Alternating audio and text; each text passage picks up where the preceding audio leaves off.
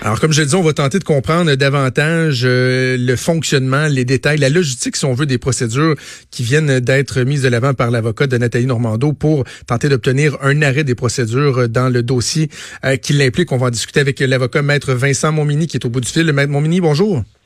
Oui, bonjour. Ben, peut-être tout d'abord nous un peu nous, nous démystifier, nous expliquer euh, ce qui a été fait, ce qui a été déposé euh, en cours hier par euh, maître Maxime Roy, puis aussi quelle sera la suite des choses à partir de ce moment-là? Bon, eh bien, c'est des requêtes en délai déraisonnable de type Jordan et Cody, comme on entend fréquemment parler là, depuis quelques années, qui traitent des délais déraisonnables pour amener un dossier à terme. Euh, vous parliez de trois ans et quelques mois et quelques jours dans le cas de Mme Normando. La Cour suprême a établi certains parèmes, certains plafonds pour une durée moyenne des procédures. Pour un dossier à la Cour du Québec, ce serait 18 mois, et pour un dossier à la Cour supérieure, ce serait 30 mois. Dans le dossier Mme Normando, le plafond serait de 30 mois, mais c'est un plafond qui est théorique. C'est-à-dire que c'est pas on arrive à 30 mois, on arrête l'horloge, on est acquitté automatiquement. Ça va selon la complexité du dossier, mais aussi les délais sont générés par quoi? Euh, exact. en début d'entrevue, bon, mais c'est un procès que Mme Normando anticipe avoir fin 2020. C'est pas parce qu'on ne veut pas traiter son dossier c'est parce que le système judiciaire a ses limites, évidemment, des très grandes limites. Eh bien, un procès d'une longue durée, ça se fixe pas demain matin ou la semaine prochaine. Ça prend de la place, ça prend des salles de cours et ça prend des juges disponibles. Donc, il y a ce qu'on appelle des délais qui sont institutionnels. Et ça, on les compute pas nécessairement parce que c'est pas de la faute de personne, entre guillemets. Ce qu'on va computer comme délai, par exemple, lorsqu'on va à la cour, on nous demande souvent de renoncer à invoquer les délais parce qu'une demande est à la demande de la défense. Par exemple, je demande plus de temps pour vérifier mon mandat avec mon client, plus de temps avant de plaider coupable, eh bien ça, je pourrais pas invoquer les délais plus tard euh, dans, dans le cas d'une requête côté au Jordan. C'est moi qui ai demandé les délais. Euh, on peut pas demander le beurre et l'argent du beurre. Cependant, s'il y a des délais qui sont pas émanants de la défense, et dans le cas de Mme Normando, il y en a beaucoup qui viennent du processus de divulgation de la preuve. La preuve tarde à se faire divulguer au complet. Euh, la preuve est longue à fournir à la défense et la défense n'a pas l'entièreté de ce qu'elle a besoin pour se défendre, ce qui est son droit. Alors, euh, à bon droit, l'avocat Mme Normando demande l'arrêt des procédures parce qu'il y a certaines lacunes au niveau de la divulgation. Et comme vous le disiez, Mme Normando, en ce moment, là, elle fait juste attendre que le processus ben aille de l'avant et elle a un préjudice énorme. Et ça, c'est calculé par le juge. Dans le cas d'une requête Jordan au Cody, c'est pas juste ça fait combien de temps c'est quoi le préjudice également pour la personne? si la personne est détenue, le préjudice est encore plus grand. Et si la personne subit justement des interruptions de travail, Mme Normando, c'est une femme publique, politique, c'est certain qu'en ce moment, elle ne peut pas se retrouver du travail dans son domaine et c'est beaucoup plus difficile, ne serait-ce que sa vie à elle étant une femme politique, que la vie de quelqu'un, euh, un citoyen régulier, entre guillemets. Vous l'avez bien dit, le, le 30 mois, c'est pas euh, c'est pas un, absolu. Là, le, juge doit tenir compte de, certains critères, mais à la lumière de ce qu'on sait, maître Montmini, lorsqu'on regarde les délais des dernières années, euh, ce qu'on peut imputer euh, à la couronne, à l'administratif, à la défense, est-ce que selon vous le, 30 mois, il est on l'a excédé dans, dans les délais qui ne sont pas, par exemple, attribuables à l'administratif ou à la défense? Euh, on doit être très près. Euh, exactement, la computation, c'est un exercice assez fastidieux qui se fait avec les procès verbaux. Donc, c'est pas juste de dire aujourd'hui on est telle journée et euh, l'accusation part de telle date. Est-ce qu'on est rendu à 30 mois? On doit regarder chacun des procès verbaux, chacune des remises à la Cour pour voir à qui est attribuable la remise en question. Bon, est-ce que c'est une remise parce que la couronne demandait plus de temps pour divulguer certaines preuves? Alors, c'est à sa charge à elle. Donc, ces délais-là sont computables. Les délais que la défense a demandé de son côté ne sont pas computables, sauf s'il y a une bonne raison. Par exemple, on comparait dans un dossier aujourd'hui, on demande jusque dans un mois pour s'orienter. On peut pas me reprocher d'avoir pris un mois pour m'orienter dans un dossier. Il faut qu'on la lise, la preuve. Donc, assurément, il y a des délais qui sont qualifiés de type défense, mais qui sont computables quand même dans le cadre d'une requête Jordan et Cody. OK. Est-ce que l'état de la cause peut être pris en compte par le juge? Ce que je veux dire par là, c'est que, bon, on a vu qu'il y a cinq des huit accusations qui ont été abandonnées il y a quelques mois de ça. Euh, il y a des éléments, bon, par exemple, le fait que euh, Mme Normando n'a jamais été rencontrée par, euh, par la police dans l'enquête menant à sa mise en accusation ou après. Est-ce que le juge peut tenir compte de la solidité du dossier, de dire, ouais, là, finalement, là, on n'est plus sûr en plus que le dossier est si solide que ça? Est-ce que ça peut être pris en compte par le juge? Euh, plus ou moins, c'est-à-dire que euh, une accusation qui serait farfelue euh, ne serait pas amenée là, entre guillemets à procès par un procureur. Le procureur disait il faut quand même qu'il y ait une expectative de condamnation. Un procureur compétent, dans le cadre des, dossiers de Mme Normando, ce sont des procureurs compétents. Il n'amènerait pas une cause aussi médiatique que ça jusqu'au bout s'il n'y avait aucune chance de gagner. ce que je veux dire, c'est que le juge à cette étape-ci, oui, il va peser la preuve à savoir est-ce que c'est une preuve qui a euh, quand même de l'allure. Est-ce que c'est une preuve qui est appuyée sur des faits concrets?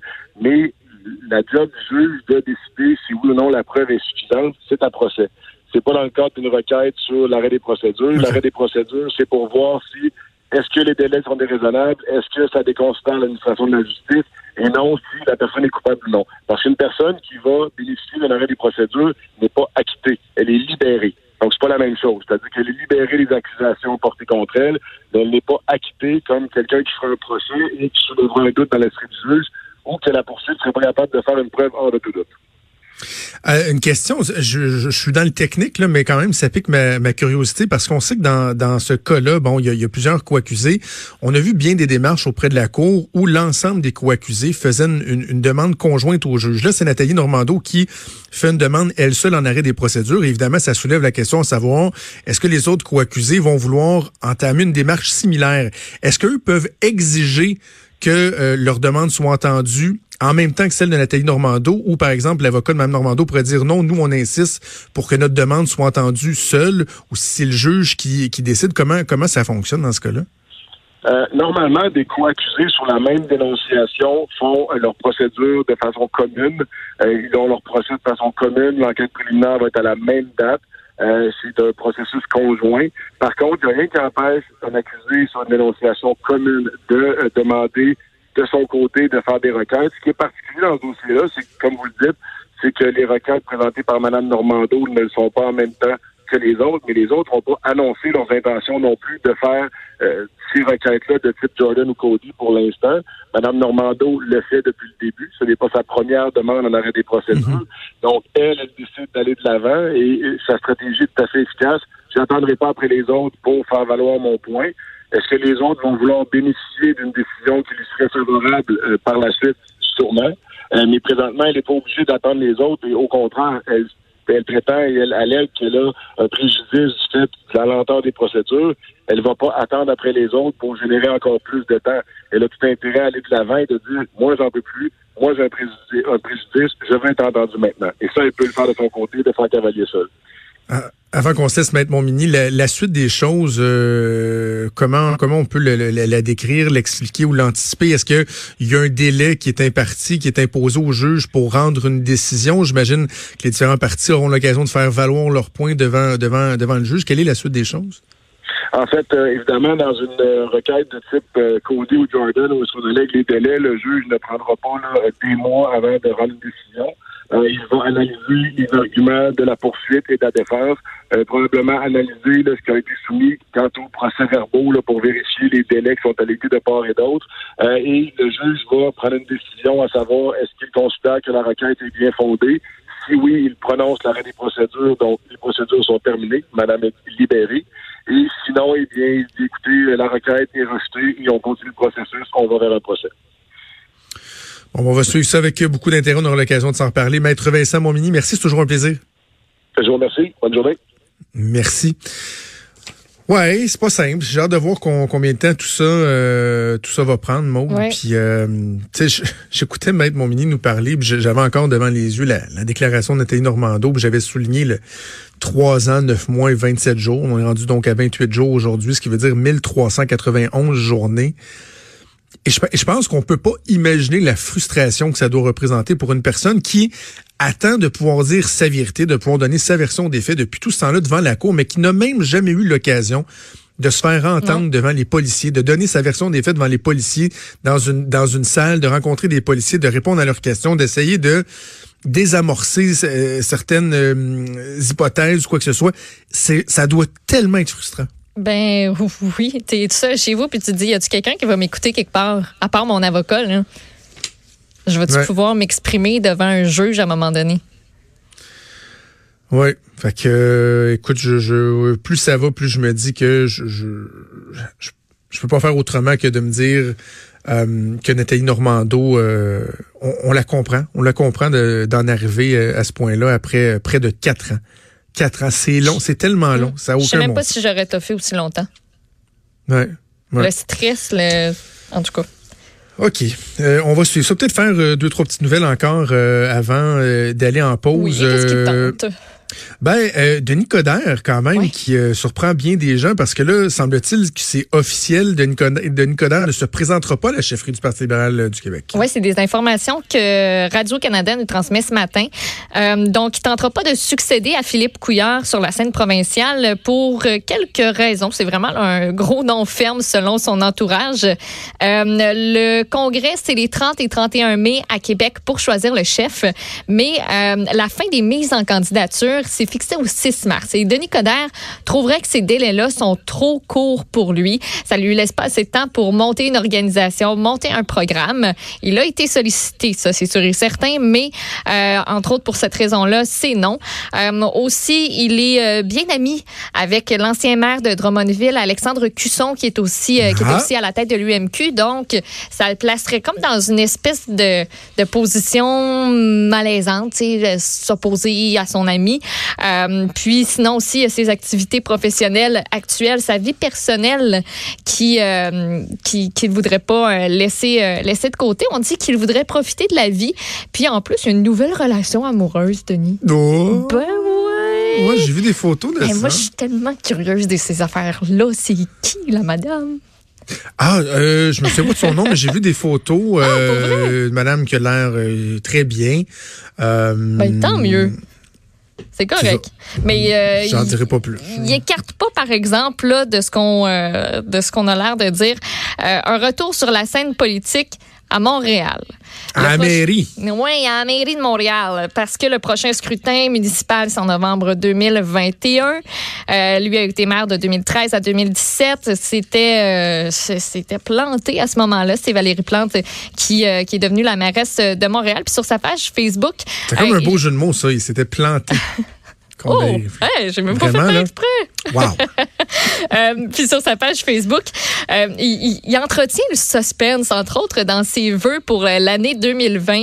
Il dit ça va être une année de grandes décisions pour l'avenir. Il dit on ne peut refaire le passé, mais on peut assurément assurer, assumer le présent et préparer l'avenir.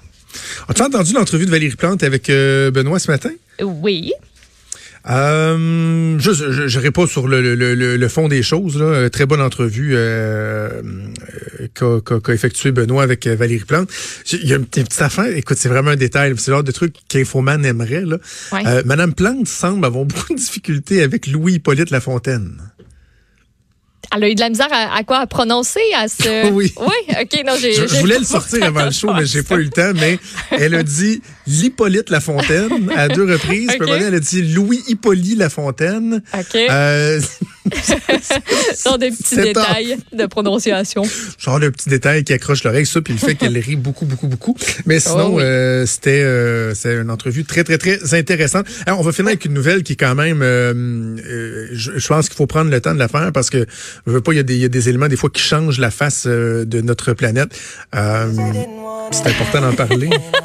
je pensais pas que t'allais aller là. J'étais comme, ah, ben peut-être le documentaire de Gwyneth Paltrow, ça aurait pu être ça aussi, mais Justin Bieber, hey, hey, Justin. On s'en parle dessus, on s'en parle. Parce que là, là, hier, tout le monde capotait. C'était comme un des articles les plus lus sur, euh, sur nos plateformes, même ce matin aussi, parce qu'il a annoncé dans une publication sur son compte Instagram qu'il est atteint de la maladie de Lyme et aussi de mononucléose chronique. Fait que si j'avais l'air d'une marde, je prends ces mots-là. J'avais l'air d'une marde. Je le monde pensait que je consommais de la meth. Non, il dit, non, il dit pas que j'avais l'air d'une marde. Plusieurs personnes disaient que j'avais l'air d'une marde. Puis que je consommais de la meth. Mais euh, c'était pas ça. Euh, mais monochronique, ça fait. de la merde. J'avais l'air d'une marde qui consommait de la merde. Oui, j'aurais pu. Euh, il dit ça affectait ma peau, le fonctionnement de mon cerveau, mon niveau d'énergie, ma santé en, de manière générale. Il y a 25 ans. Euh, Puis là, ben, écoute, quand, quand ça te tombe dessus, tout ça, qu'est-ce que tu fais quand ah tu es Justin Bieber? Ben, tu fais une série documentaire, voyons. Non. Ben ouais. Ah oui? Oh oui, parce que là, ça fait comme quatre ans que c'est euh, relax de son côté. Il a offert une première nouvelle chanson, euh, c'était euh, dans les derniers dans les derniers jours, dernières semaines. Ça s'appelle Yummy, c'est pas tant bon. Euh, puis là, ben sa série documentaire Justin Bieber Seasons, ça sort le 27 janvier. Donc, euh, il va donner tout plein de détails. Il va Ah. faire le point sur son état de santé, sa dépression majeure en 2019 en lien avec son diagnostic, parce que ça a pris bien du temps avant qu'on sache, qu'on trouve euh, de quoi il souffrait, parce que la maladie de Lyme, ben, c'est un petit peu, euh, c'est un petit peu comme ça que ça se Ah. passe. Puis on sait pas trop comment il a attrapé ça. C'est arrivé. On C'est connaît pas la source. Puis, euh, ben, souvent, souvent c'est ça, mais on sait pas trop quand, quoi, comment c'est arrivé. Peut-être qu'on le saura dans son lui- le documentaire. référer au, euh, au docteur Amir Kadir, euh, qui traite de façon très euh, libérale euh, les personnes atteintes ou soi-disant atteintes de la, la maladie de Lyme. Et je m'arrêterai là parce qu'il y a une fois que j'ai remis en doute les traitements du docteur Kadir et la communauté des, euh, des Lymies, je pense qu'on appelle. Euh, tu veux pas Ben, niaiser avec eux. Non. Tu veux non. pas niaiser avec eux. Mais, tu sais, évidemment, je- on veut pas rire de Justin Bieber parce que c'est pas évident, là, être atteint d'une maladie, mais c'est quand même particulier de voir, la réaction que ça engendre avec tout le monde qui est malade, avec tout ce qui se passe sur la planète. Tu sais, euh, de voir à quel point il y a une réaction comme ça pour Justin Bieber, mais bon. Faut croire que les gens aiment encore le Bieb. Encore des Bieber. Des Bib- Bib- Believer? Il va être euh, des Beliebers. Il va être à Montréal le 14. Puis il vient aussi à Québec dans le même coin. OK. Ben, bougez pas, on va faire une pause, puis on va revenir à quelque chose de euh, probablement plus important. Vous écoutez Franchement dit. Cube Radio. Cube Radio. Cube Radio. Cube Radio. Toujours sur l'histoire qui fait parler. C'est hallucinant. Cube Radio. Autrement dit. Et maintenant, autrement écouté.